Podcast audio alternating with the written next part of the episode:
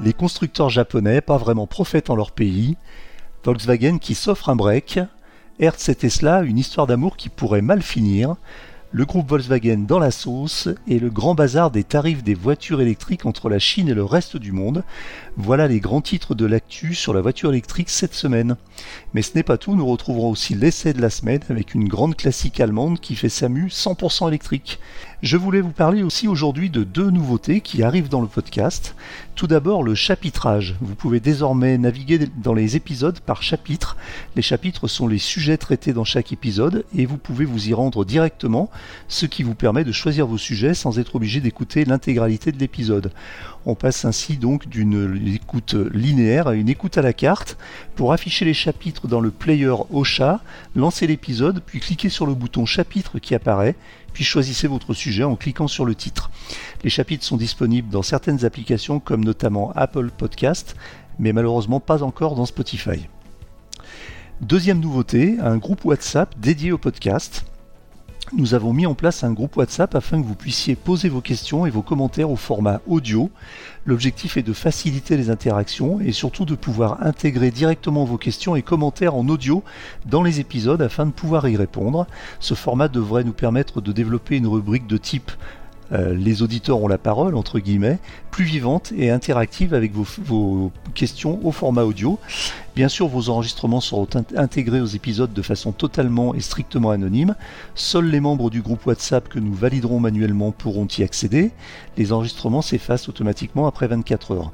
Nous comptons sur vous pour faire vivre cette rubrique ainsi que vous l'aviez sollicité dans notre petit sondage sur euh, vos préférences pour le podcast. C'est un test pour le moment, sa pérennité dépendra de son succès. Le lien vers le groupe WhatsApp est indiqué dans le texte de cet épisode sur Ocha et sur Automobile Propre. Il y a déjà une trentaine de membres. N'hésitez pas à, nous rejoindre. Évidemment, dans, le, dans ce groupe WhatsApp, nous ferons vivre le groupe d'une façon aussi plus euh, conventionnelle, avec des échanges de messages, des questions, des remarques, et puis euh, régulièrement, je vous poserai des questions sur les sujets euh, que vous souhaitez voir abordés dans le podcast et sur vos commentaires dans ces différents sujets. Bienvenue dans le podcast Automobile Propre, épisode 90 du 4 novembre 2023. Le podcast est disponible sur toutes les plateformes de podcast, comme vous le savez, mais aussi maintenant sur YouTube et sur les assistants vocaux. Si vous voulez voir une version vidéo des épisodes, allez sur YouTube et tapez podcast automobile propre. Sur votre assistant vocal, vous pouvez lancer le podcast sur votre enceinte connectée en disant tout simplement podcast automobile propre. Le podcast automobile propre, le podcast qui s'écoute le temps d'une recharge. Le Tokyo Mobility Show 2023, qui fermera ses portes ce dimanche, a marqué son retour avec de nombreux concepts électriques, mais peu de modèles concrets en fait. Après une pause en 2021, l'événement a changé de nom pour mettre l'accent sur la mobilité du futur. Les constructeurs japonais ont présenté une pléthore de concepts cars électriques et à hydrogène, offrant un aperçu de ce que pourrait être la mobilité urbaine et sportive de demain. Cependant, les détails techniques restent souvent très limités. On se contente de voir de belles voitures au format concept, ce qui a un peu laissé les passionnés sur leur faim. Malgré cela, le salon a su captiver les visiteurs avec des visions futuristes et promet un avenir électrifiant pour l'industrie automobile, y compris japonaise, qui, on le sait, a un petit peu de retard sur le sujet. En conclusion, ce salon a été un événement mitigé pour les constructeurs japonais. Les quelques modèles de production présentés étaient prometteurs, mais la plupart des annonces étaient vraiment des concepts. Il faudra attendre les prochaines années pour voir si les constructeurs japonais seront en mesure de rattraper leur retard sur les constructeurs européens et américains et évidemment chinois en matière de voitures électriques. Volkswagen a dévoilé cette semaine deux premières images de l'ID7 Tourer, la version break de sa Passat électrique, des images où la voiture apparaît encore sous une peinture de camouflage. Prévu pour un lancement en Europe en 2024, ce modèle pourrait convaincre les amateurs de break à passer à l'électrique. C'est vrai qu'il n'y a pas beaucoup de break aujourd'hui sur le, marché. Euh, break électrique, bien sûr. Il s'agit du premier break entièrement électrique de Volkswagen, perpétuant la tradition de la marque en matière de, de, de break. Le véhicule promet un espace généreux et des performances aérodynamiques avec un coefficient de traînée de 0,24. Il vise une autonomie assez élevée. On sait que l'ID7 en version berline euh, a l'ambition de dépasser les 600 km d'autonomie, voire euh, d'atteindre les 700 pour le modèle euh, le mieux équipé. Le design final sera développé prochainement. l'ID7 Tourer sera basé sur la plateforme MEB du groupe et fabriqué dans l'usine de Emden en Allemagne. On s'attend à ce qu'il partage la même batterie et le même groupe motopropulseur que la Berlin ID7, offrant donc une autonomie de 700 km en cycle WLTP avec la plus grosse batterie de 86 kWh. Le moteur aura une puissance de 210 kW, soit 286 chevaux pour des performances solides. Une option séduisante pour les amateurs de break, sachant que l'ID7 est euh, dévoilé et lancé officiellement à travers les essais presse internationaux la semaine prochaine. Et je vous ferai donc un compte rendu de l'essai de cette ID7 dans le prochain épisode du podcast.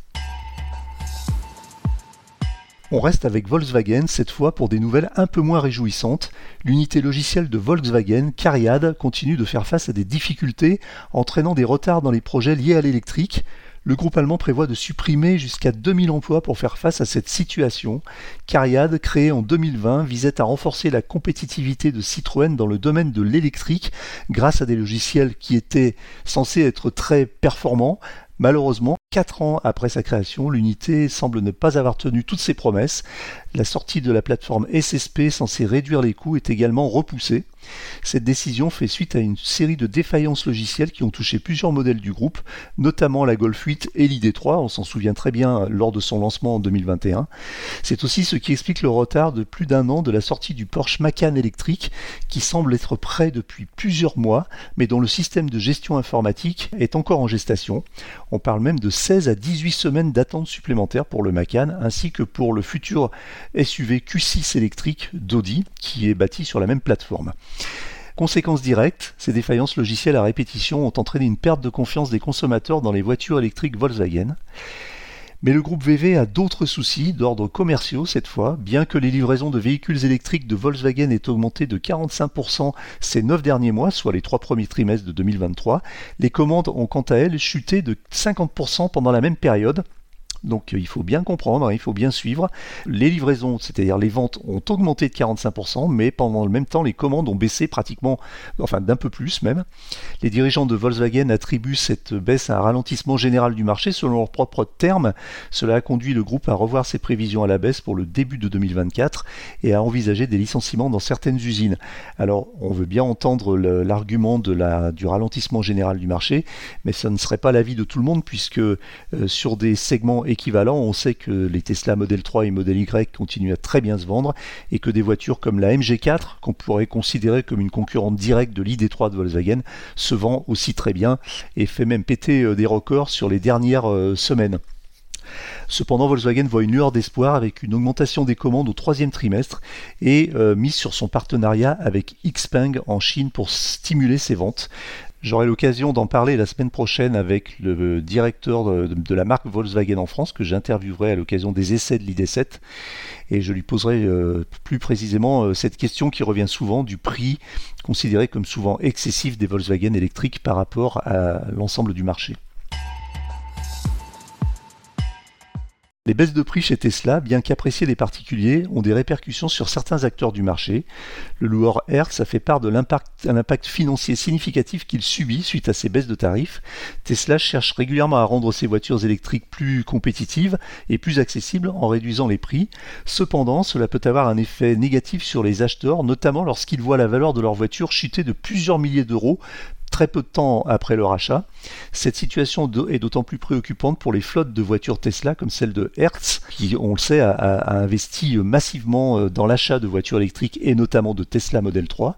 Le géant de la location a en effet annoncé avoir manqué les objectifs financiers en raison de la dévaluation de sa flotte de Tesla des baisses de prix de la Model 3 et du Model Y, respectivement de 17 et 26% depuis janvier, ont eu un impact majeur sur la valeur de revente des véhicules de Hertz. Le PDG de Hertz, Stephen Scher, estime que cette valeur a chuté d'un tiers. De plus, cette annonce a même eu un impact négatif sur la valorisation boursière de Hertz, avec une chute de près de 15% à l'ouverture jeudi dernier à Wall Street.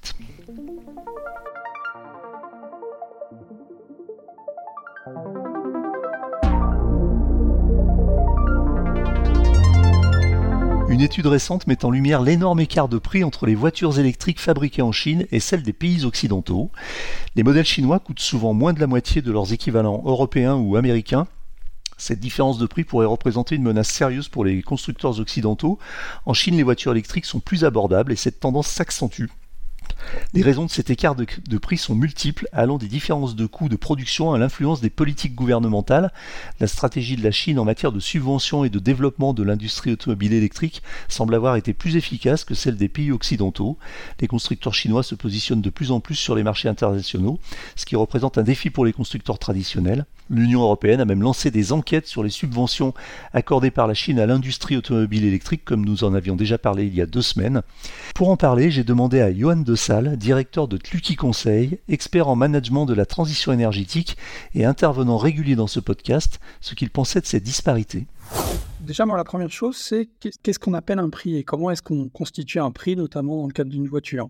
Le prix, il va être fonction d'un coût de production, le coût de production lui-même, euh, comme c'était indiqué dans l'article d'Automobile Propre, il va varier en fonction du, du, prix de la main-d'œuvre, enfin du coût de la main-d'œuvre, euh, qui va bien entendu être différent en Chine et, euh, et, en Europe et dans les différents pays européens.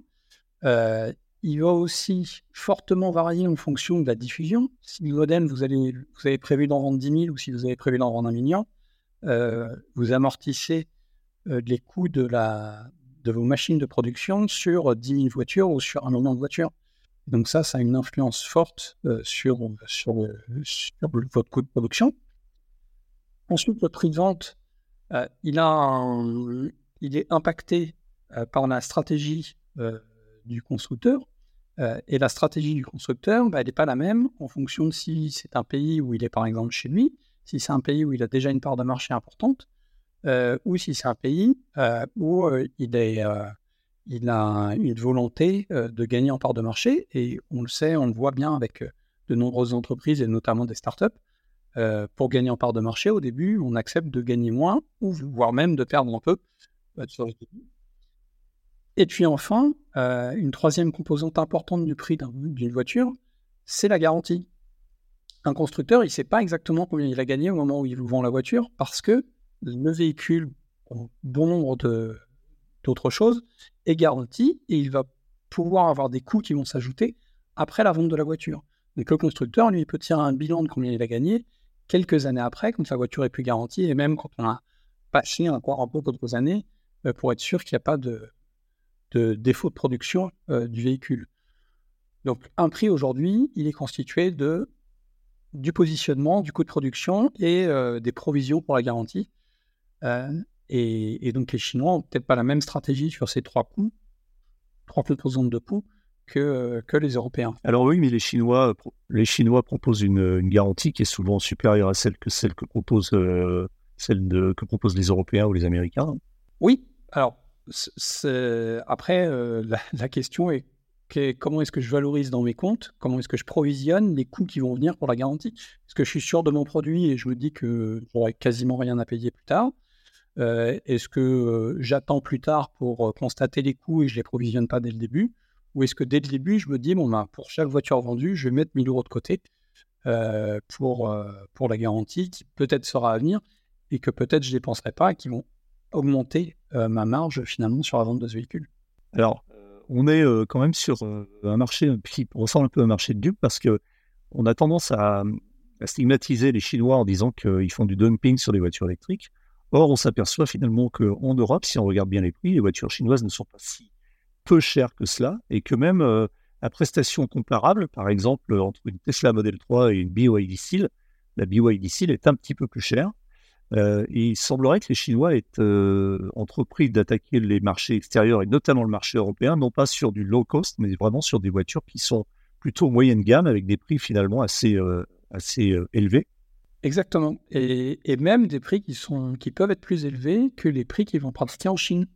En fait, euh, à voiture équivalente ou quasiment équivalente, euh, la voiture nous est vendue plus cher en, France qu'en Chine. C'est valable pour les constructeurs européens. On a eu l'exemple, par exemple, de, Volkswagen. Vous avez des écarts de prix qui étaient assez euh, phénoménaux sur, sur un modèle quasi identique entre l'Europe et la Chine mais ça marche aussi avec les constructeurs chinois où le même modèle peut être vendu plus cher en, plus cher en France, en Europe, euh, qu'ils ne le vendent de hmm. même en Chine. Alors c'est vrai qu'on a l'exemple euh, assez euh, frappant et assez traumatisant pour les Européens de la Volkswagen ID3, qui est vendu plus de 40 000 euros en Europe et qui est aux alentours de 16 000 ou 18 000 euros en Chine pour un modèle, modèle équivalent. C'est exactement ça. Alors d'autres constructeurs ont des, stratégies un petit peu différentes. Sur une Tesla Model 3, les prix de vente diffèrent entre la Chine et l'Europe, mais diffèrent beaucoup moins. on n'est pas sur du simple double, voire même du simple triple. On est plutôt sur des, des, des prix de vente qui sont 25-30% supérieurs beaucoup moins que cet exemple de la, que de, la Volkswagen.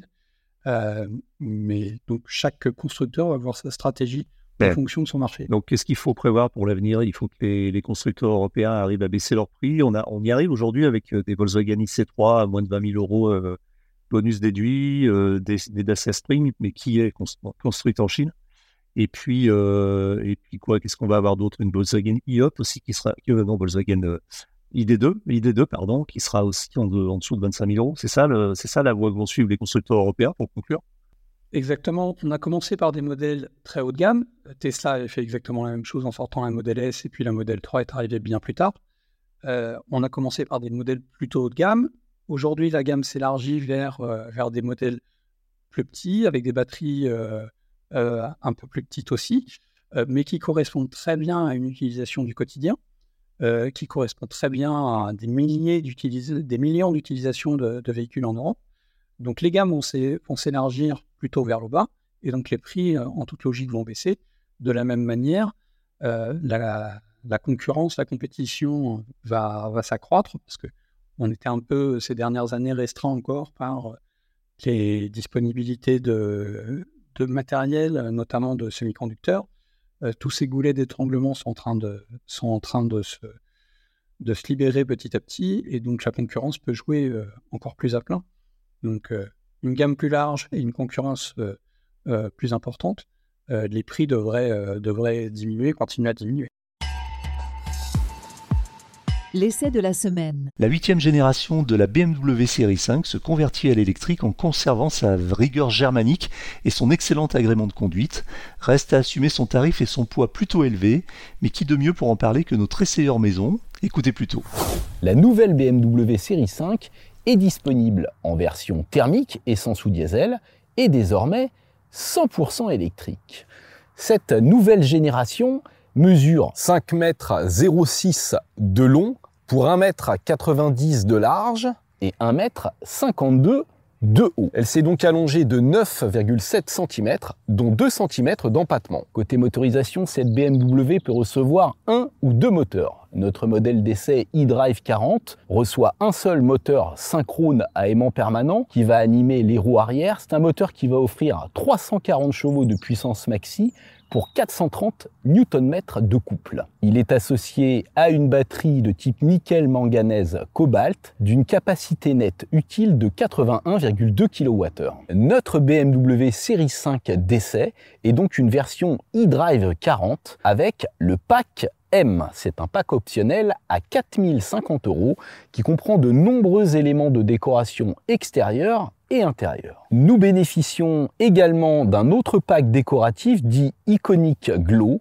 à 550 euros. En fait, c'est un éclairage du pourtour de la calandre. Concernant euh, la consommation moyenne, on va être à 19,5 en usage mixte, hein, ce qui est un petit peu élevé mais ce qui permettra quand même de faire plus de 400 km. Et euh, sur autoroute à 130, eh bien, on sera à 24 kWh au 100 de moyenne, à 130 hein, encore une fois, si vraiment on se maintient à 130. Donc ça permettra d'avoir un rayon d'action de 300-320 km sur autoroute, ce qui est très bien, ça permet de voyager.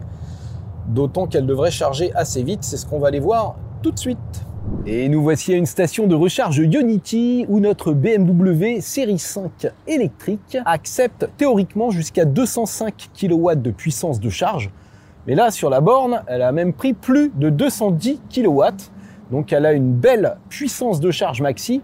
Maintenant, attention, qui dit puissance de charge maxi ne veut pas tout dire, puisque au-delà de 50%, vous voyez, ça chute et on tombe euh, à 130 puis même très rapidement 110 kW. L'essentiel c'est qu'on pourra faire un plein de 10 à 80% en une demi-heure, ce qui est dans la moyenne de la catégorie. En courant alternatif AC, elle intègre deux séries un chargeur de 11 kW et si vous voulez un chargeur de 22 kW, il vous en coûtera 1250 euros. Précisons que BMW, dans le cadre de l'achat d'une série 5, vous offre un an de recharge gratuite et illimitée chez Unity, ce qui peut être très intéressant pour les gros rouleurs. Concernant le tarif de cette belle BMW i5 eDrive 40, il faudra compter 76 200 euros hors option. Mais ce modèle a plus de 28 000 euros d'options et atteint donc 104 315 euros, très exactement. Pour vous dire que ça pique sérieusement, on se retrouve face à des modèles S grande autonomie qui vont offrir plus d'espace, mais pas la même qualité de fabrication, ni le même service après-vente.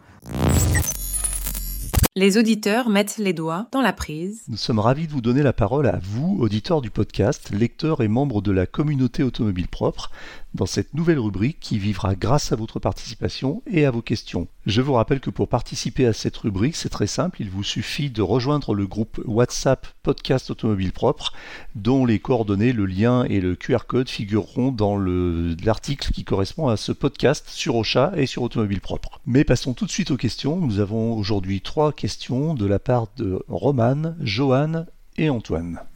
Salut à tous et salut à l'équipe d'Automobile Propre. De mon côté, c'est Roman, bah, fervent lecteur d'Automobile Propre, mais aussi euh, spectateur sur YouTube et auditeur du podcast. Et justement, euh, une question par rapport au podcast à proprement parler. alors, je sais bien que le, slogan du podcast se veut être qu'il s'agit d'une émission qui s'écoute le temps d'une recharge. à ce niveau-là, le, le format est bien respecté. Euh, mais je trouve un peu dommage que, alors notamment ces derniers mois, c'était moins le cas au tout début, mais ces derniers mois, je suis parfois un peu frustré euh, de ne pas vous voir euh, réunis tous ensemble plus souvent.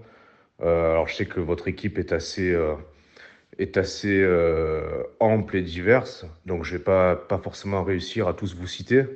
Mais ouais, j'aimerais trop que, que plusieurs membres de l'équipe, comme bah, je vais certainement en oublier, donc je m'en excuse, mais je sais pas, Johan, Max, Maxime Fontanier, Pierre Desjardins, euh, bon, vous évidemment avec Dupin, euh, Michael, euh, puissiez être peut-être plus souvent réunis ensemble au cours des podcasts pour que, pour que les, les faits d'actualité puissent être, puissent être animés autour d'échanges d'idées, de débats, d'opinions qui peuvent être un peu, un peu différentes.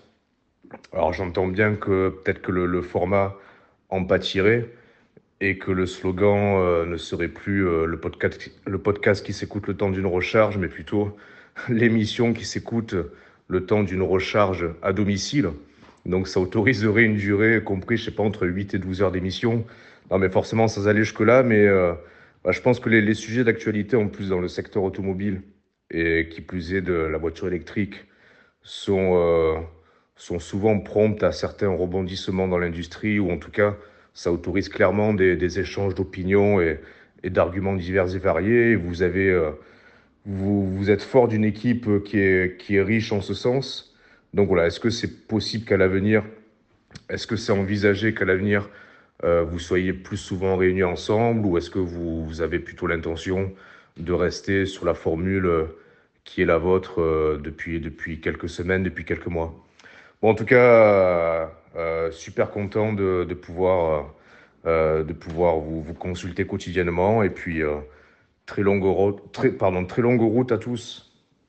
Bonjour Roman, merci pour euh, votre question. Alors euh, effectivement, c'est une, bonne question parce que vous avez constaté que le, podcast euh, évoluait un petit peu dans sa forme. Effectivement, nous faisons moins de sessions avec la rédaction d'Automobile Propre pour des raisons tout simplement pratiques.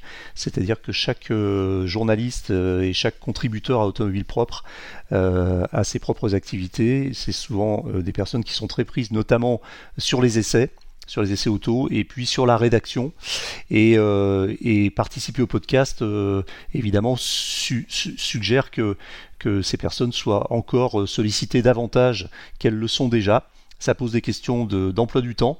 C'est difficile de réunir tout le monde au même moment. Euh, vous savez qu'on travaille à distance. Hein, on ne se réunit pas en studio, on travaille avec un, outil d'enregistrement audio qui permet d'avoir une qualité optimale de, de, type studio alors que les personnes sont à distance. Donc pour ma part, moi Eric, je suis la plupart du temps sur, sur Lyon, soit à mon bureau, soit chez moi, et puis les intervenants eh ben, sont un petit peu partout en France, voire à l'étranger, et c'est pas toujours évident de réunir tout le monde au même moment. Euh, on adore faire euh, euh, des podcasts avec la rédaction et en forme un petit peu de débat comme on l'a fait au début et, comme on le refait de temps en temps. très clairement, aujourd'hui, on, va essayer de le refaire euh, plus, plus régulièrement. Alors ça restera quand même occasionnel. Ce qu'on aimerait aussi faire, c'est des lives. On aimerait faire des podcasts en live et euh, convier notre communauté à participer au podcast, donc soit sur YouTube, soit sur Twitch, soit sur les deux, soit sur euh, Twitter Space. On ne sait pas encore, mais c'est sûr que ça, on le fera. Alors ça sera pas très courant, mais une fois ou deux par an, on fera un, podcast en direct. Et je pense que ça a beaucoup de valeur, un podcast en direct, parce que vous pouvez participer, interagir pendant le podcast. Euh, pour, tout cela, il faut, effectivement euh, trouver euh, eh les rédacteurs et les contributeurs et les journalistes d'automobile propre qui soient en même temps disponibles et qui aient envie de participer au podcast, et puis, puis qui acceptent bah, cette charge de travail supplémentaire dans, leur, dans leur emploi du temps. Voilà, j'espère, Roman, que j'ai répondu de la façon la plus complète à votre question qui était effectivement pertinente parce que ça prouve que vous suivez bien depuis le début. Merci beaucoup. Bonjour à tous et bonjour aux équipes d'Automobile Propre. Avant tout, merci de nous offrir la possibilité de participer à votre podcast via WhatsApp. C'est pratique, c'est utile et ça fait plaisir. Euh, moi, je suis le propriétaire d'une Hyundai Ioniq 5 et j'ai le plaisir de suivre les contenus d'Automobile Propre depuis l'île de la Réunion dans l'océan Indien et on vient de rentrer assez brutalement dans les conditions de l'été austral avec des températures qui ont vite grimpé et c'est ce qui m'amène à cette question. Est-ce qu'un véhicule qui est garé toute la journée exposé au soleil peut voir son niveau de batterie diminuer? Est-ce que l'ensoleillement et la chaleur peuvent affecter le niveau de batterie d'un véhicule qui est stationné et éteint? Est-ce que c'est normal? Merci d'avance pour votre enquête et pour votre réponse et je vous dis à bientôt. Bonjour Johan et merci pour la question. Alors la question de la, voiture électrique qui reste au soleil, effectivement, est, une question euh, qui, euh, qui, revient régulièrement et, notamment avec euh, les périodes de canicule qu'on a connues aussi en France et même j'imagine que effectivement à l'île de la Réunion en, plein été austral ça doit être à peu près équivalent. Alors oui, la chaleur a un effet sur, sur les batteries des voitures électriques. Alors je ne parle pas là de l'autonomie liée au fait qu'on utilise la climatisation plus souvent, donc forcément, euh, et de façon plus intense et plus constante, donc forcément ça va jouer un petit peu sur l'autonomie, mais c'est même pas la question. L'autre question, c'est bien de savoir si quand la voiture est arrêtée à l'arrêt, stationnée et coupée, euh, si une chaleur euh, excessive peut avoir une, influence sur l'autonomie. Alors, d'une part, ça a déjà une influence sur la chimie des batteries. On sait que les batteries de voitures électriques fonctionnent dans des plages de température qui sont idéalement, alors ça dépend des modèles, mais euh, entre, on dit en général, entre 20 et, 30, 30 euh, degrés. Euh, ce sont des batteries, des batteries lithium-ion pour la plupart, et elles peuvent se commencer à se dégrader à partir de 50 degrés environ, sachant que quand une voiture est à l'arrêt par une température en plein soleil de 25 à 30-35 degrés, on atteint facilement 50 degrés au niveau du sol et de la carrosserie et de l'intérieur aussi. Donc du coup, elle supporte très mal ces températures. Alors euh, ça va dépendre aussi de l'activité de la batterie, c'est-à-dire est-ce que vous venez de rouler, est-ce qu'elle est encore un peu chaude, et puis, euh, on sait qu'elle a tendance à chauffer en, cas de, conduite sportive aussi. En tout cas, à l'arrêt, euh, la surchauffe se traduit par une baisse de l'autonomie et puis peut-être aussi la possibilité d'endommager les cellules de façon irréversible. Donc, euh, alors l'autonomie sera moins impactée si, la, si le moteur électrique est euh, alimenté par une batterie qui est dotée d'un système de refroidissement. Alors c'est le cas notamment des Hyundai, hein, donc euh, avec un système de refroidissement par circuit liquide mais ça peut ne pas suffire. Donc euh, température de fonctionnement optimale entre 20 et 30 degrés. Au-delà, euh, attention, idéalement, ça serait pas mal de mettre la voiture un peu à l'abri et à l'ombre. Alors moi j'ai un cas personnel, une, anecdote. Euh, on sait aussi que les voitures, quand on les branche sur des bornes haut débit pour recharger à haute vitesse, les voitures, euh, les batteries montent en température, hein, elles chauffent pas mal. Et là, on a un système de refroidissement qui se met en route. On l'entend très bien. Hein. Personnellement, j'ai sur une, Tesla, et quand euh, la voiture est en charge, on entend tout, le, système de ventilation et de refroidissement qui se, qui se, qui s'active. Il m'est arrivé cet été en pleine canicule de recharger sur un superchargeur Tesla en plein soleil à 13 heures. Et euh, ce qui s'est passé, c'est que la voiture a, ventilé d'une façon euh, assez euh, inhabituelle, inattendue. Ça faisait vraiment beaucoup, beaucoup, beaucoup de bruit. J'avais roulé avant, donc la, batterie devait être très, très chaude. Et on devait être au, niveau du sol, au-delà de 40, voire 50 degrés. Et ce qui s'est passé, c'est quand j'ai voulu repartir, d'une part, la voiture n'a pas redémarré. Donc j'ai attendu quelques secondes et puis j'ai retenté et là elle a redémarré et j'ai eu une alerte que je n'ai eu qu'une seule fois en 4 ans et demi de Tesla qui m'indiquait sur le tableau de bord euh, moteur avant désactivé, euh, seul le moteur arrière fonctionne mais vous pouvez rouler. Et en fait, j'en ai déduit quoi? J'en ai déduit que euh, la batterie était montée en surchauffe à cause de la température extérieure et à cause de la charge, et que le système avait désactivé un moteur pour euh, permettre à la batterie de refroidir euh, et de, quand même de, rouler. Donc euh, c'est bien la preuve qu'il faut faire attention avec les températures. Donc oui, la température excessive a un impact sur la chimie des batteries, peut endommager les batteries et peut avoir un impact sur l'autonomie. Voilà, j'espère que j'ai bien répondu à votre, à votre question, Johan. Bonjour à tous, je me lance pour une première question. Euh, je voulais savoir pourquoi sur Automobile Propre, euh, vous n'avez toujours pas pu essayer ou voulu essayer le Fisker Océan, euh, alors qu'il me semble que les premiers, premiers, exemplaires ont déjà été livrés à des clients en Europe et on en voit des publicités un peu partout sur le net. Voilà, merci. Bonjour Antoine et merci pour la question. Alors effectivement, nous n'avons encore pas essayé le Fisker Océan qui, euh, entre nous, et là je vous donne mon avis personnel, me paraît être une, voiture, une excellente voiture, euh, qui est très très attirante. Tout simplement, nous ne l'avons pas essayé. Alors j'ai consulté notre rédac chef, euh, Pierre, qui m'a confirmé que le contact était établi avec Fisker, mais qu'on n'avait pas encore eu l'occasion d'essayer cette voiture. Il y a eu des essais européens où nous n'avons pas été conviés, et ça arrive de temps en temps, même quand on est le média numéro un sur la voiture électrique. donc voilà, c'est une histoire souvent de connexion entre la rédaction et les services de presse euh, des marques. il faut savoir qu'il y a deux types euh, généralement d'essais. Il y a les essais euh, groupés, où nous sommes invités, les journalistes, ou un journaliste est invité sur une session d'essai qui dure généralement deux jours, quelque part en France ou en, Europe, et pendant lesquels on a un itinéraire qui est un petit peu entre guillemets imposé, même si on peut s'en dévier sans problème, mais sur lequel donc on a une, généralement des boucles de plusieurs centaines de kilomètres pendant lesquels on peut euh, donc euh, essayer à, loisir les voitures, faire des photos, des vidéos, etc. Et généralement les marques nous aident beaucoup dans ce sens-là en choisissant des spots qui sont euh, photogéniques et puis en nous aidant un petit peu pour les prises de vue. et puis, et l'autre type d'essais, c'est les essais individuels comme ceux que, fait généralement Sim Protanier et d'autres journalistes chez nous comme, comme Soufiane ou Andy David encore. Et donc là, eh bien c'est le service presse, c'est le parc presse euh, de la, de la marque qui nous prête une voiture pendant quelques jours et pendant, laquelle, pendant, lesquels on, on essaye la voiture dans, tous les sens et sous toutes les coutures. C'est ce qui permet aussi de faire les essais euh, d'autonomie, les essais en temps réel, euh, les, les tests vérité d'autonomie. Alors pour Fisker, eh bien pour l'instant, euh, ni l'un ni l'autre de ces quatre figures ne s'est produit, mais euh, ça ne devrait pas tarder. Je pense que le, contact est pris avec le service presse et on ne devrait pas tarder à récupérer une Fisker Océan pour faire euh, plusieurs essais dans les formats que nous avons l'habitude d'utiliser sur automobile propre. Voilà Antoine. Merci beaucoup pour la question. Voilà ce qu'il fallait retenir de l'actualité de la voiture électrique cette semaine. Retrouvez-la heure par heure sur automobilepropre.com. Pensez bien à vous abonner via votre plateforme préférée afin de ne rater aucun épisode. Et n'oubliez pas de noter le podcast sur les plateformes, c'est le meilleur moyen de nous soutenir et de nous faire connaître. N'hésitez pas également à nous faire vos retours, remarques et suggestions à l'adresse podcast.automobilepropre.com et bien sûr maintenant sur le groupe WhatsApp.